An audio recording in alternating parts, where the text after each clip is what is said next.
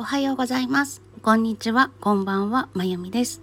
今日は6月16日金曜日です。言えた。何が言えたかというと昨日また9月って言ってしまってドツボにはまって笑い転げていたからです。はい。私が住んでいるエリアのお天気は今日は結構な晴れです。天気予報を見てると局所的に雷雨がって言っていて晴れか雷雨か どっちかっていう感じなんですけれども降るのかなどうなのかなっていう本当に降るのっていうような青空で、まあ、雲はあるんですけれどもそんなに大きな雲があるわけでもなくて晴れと言って良いくらいの量の雲だと思います。ということで選択したんですけどどうなんでしょう？皆さんがお住まいのエリアはいかがでしょうか？さて声に気をつけ合いください。昨日は会社のお仕事をしました。それからえー、っとえー、っと個人の方のお仕事のことで相談に乗っていただいている方とのミーティングがありました。ちょっとここ最近もやっていることがあったのでそのことなんかについても質問してみたりとかして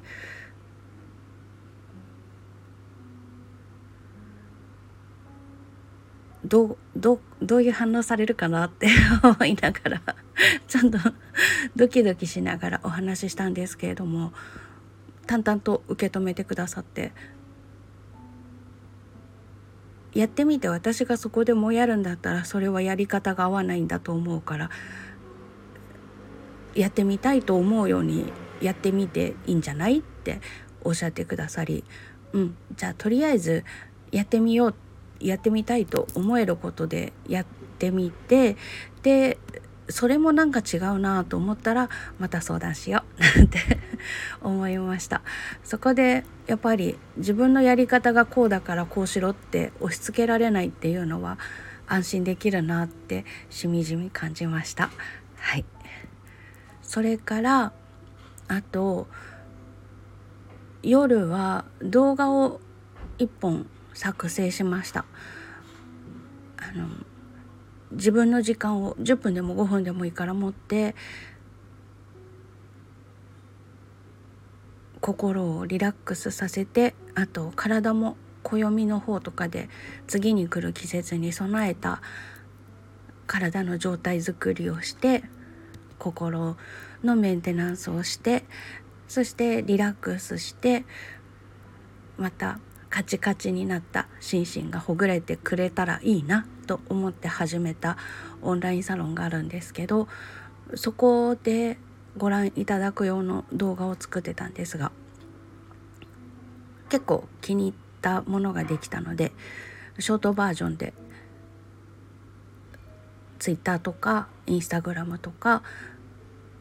いろんなところでほんのちょっとだけちょい見せみたいな感じで流してみようかなと思っております。はい、今回はあのろうそくの火がゆらゆらしているのを見ててあこれ気持ちいいなと思って動画を撮ったんですね。でそれに音楽をつけようと思ったんですけれどもどの楽器でつけるかっていうのが全然思い浮かばないまま1ヶ月ぐらい放置してたんです。でふと19件あるちっちゃな鉄筋がうちにあってそれで音をつけてみようと思いました。で即興で音を取ってそれを動画に組み合わせている編集作業中にあ鳥の鳴き声が欲しいなと思って次の日鳥居さんの声を取りに近所の森に行ってきてね、近所の森というのが道路のすぐ隣にあるのでで奥の方はまだフェンスの向こう側になってて入れないんですね。なのでどうしても車の音が入ってしまうのでそこをカットしたりとかしながらやってました。はいあのうちのすぐ近所のところに昔米軍だった米軍基地の跡地があってでそこがずっとフェンスの向こう側っていう異世界だったんですけど3年4年前くらいに一部、えっと、市の所有になりましてそこを開放してよいということになったので公園みたいな感じのものができたりとかうんとなインスタレーションみたいなのをたまにやってたりとかするような場所ができたりとかしてで木がすごくたくさん残されたままの状態でそういう公園であったりインスタレーションを展示するような場所を作っているのでとてもよく小鳥さんの声が聞こえるんですね。で今しているのはどこかの犬の鳴き声です。どうしたんだワンコ。でそこに鳥の声を取りに行ってきてでちょっと車の音とか大きいところなんかはカットしたりしたものを重ねてっていうようなことをしていました。はい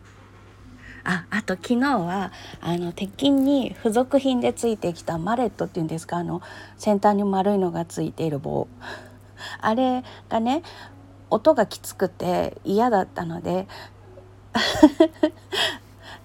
でもどうしたらいいかわからなかったからあの木琴の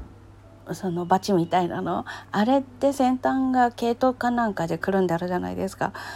あれにしたらいいんじゃないと思ってでもどうやったらいいかわからないので5本指ソックス履かせてたんです あの親指のところがねちょうどいい感じで伸びすぎずではまるサイズだったのであの親指のところにマレットプスって刺してであのマレットに5本指ソックスを履かせてで音取ってたんですけどどうしても他4本の指が入る場所が鍵盤に当たるんですよね。それがなんか響き的にどうかなっていうのが気になったので昨日はついにあのマレットに家にある系統をぐるぐる巻きにするというそのやり方を検索してあなんだ巻けばいいだけじゃんと思って巻いてみたんです。巻けばいいだけじゃんいけると思って始めたのはいいんですけど最初一周する。でよしと思って移動して2周目をかける時に1周目がほどける。みたいな。解説してくれてる人のマレットはてっぺんが平らになってて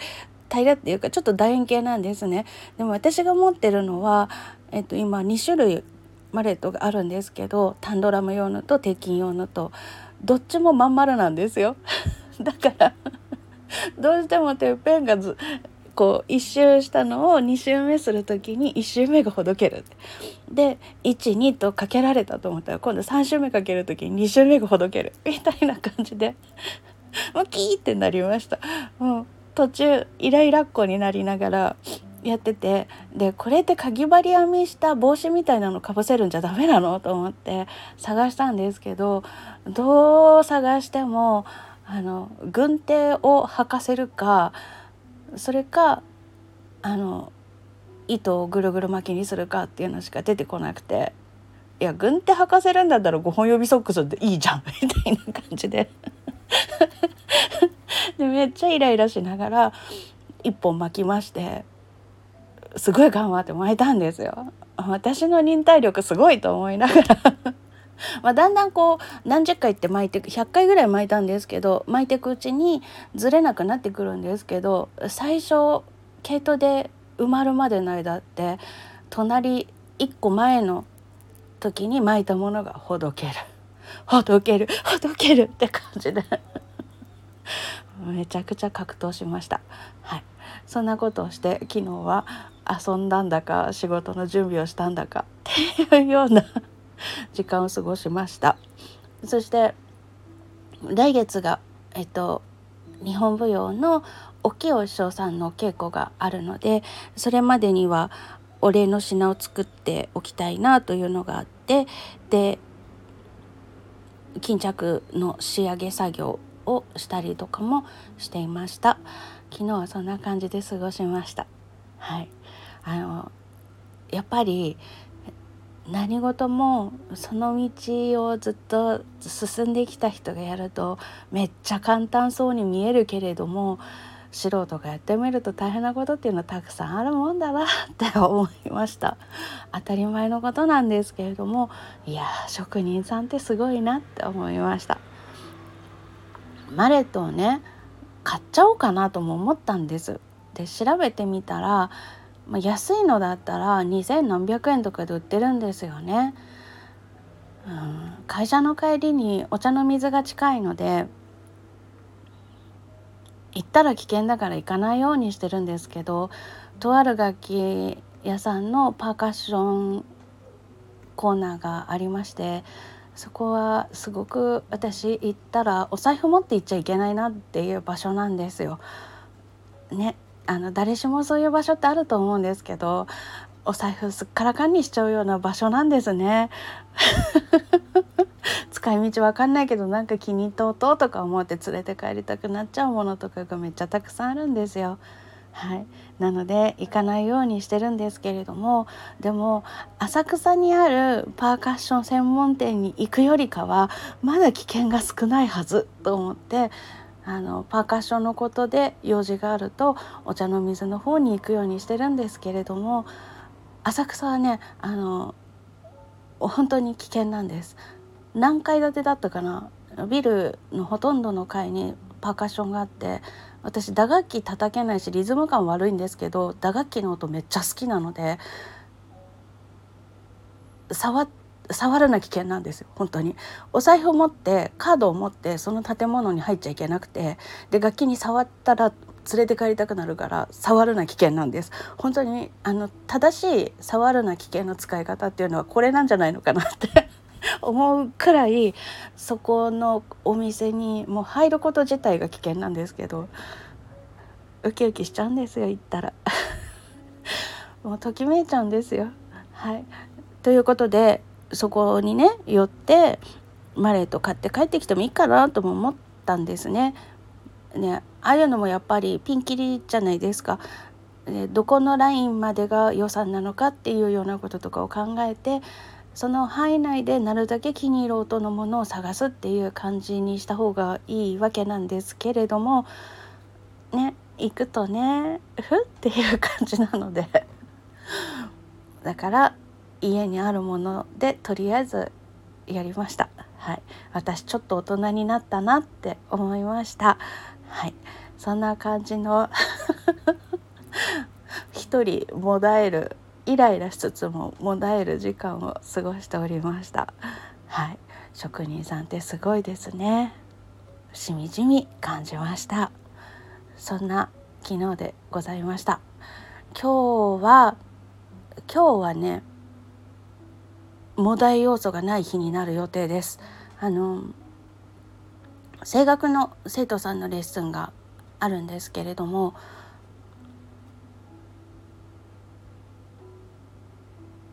会社のお仕事の他はそれぐらいしか今日は仕事入れてないので今日はもだえる要素はないはずです。はいなので心安らかに穏やかに一日過ごせるんじゃないのかなと期待しております。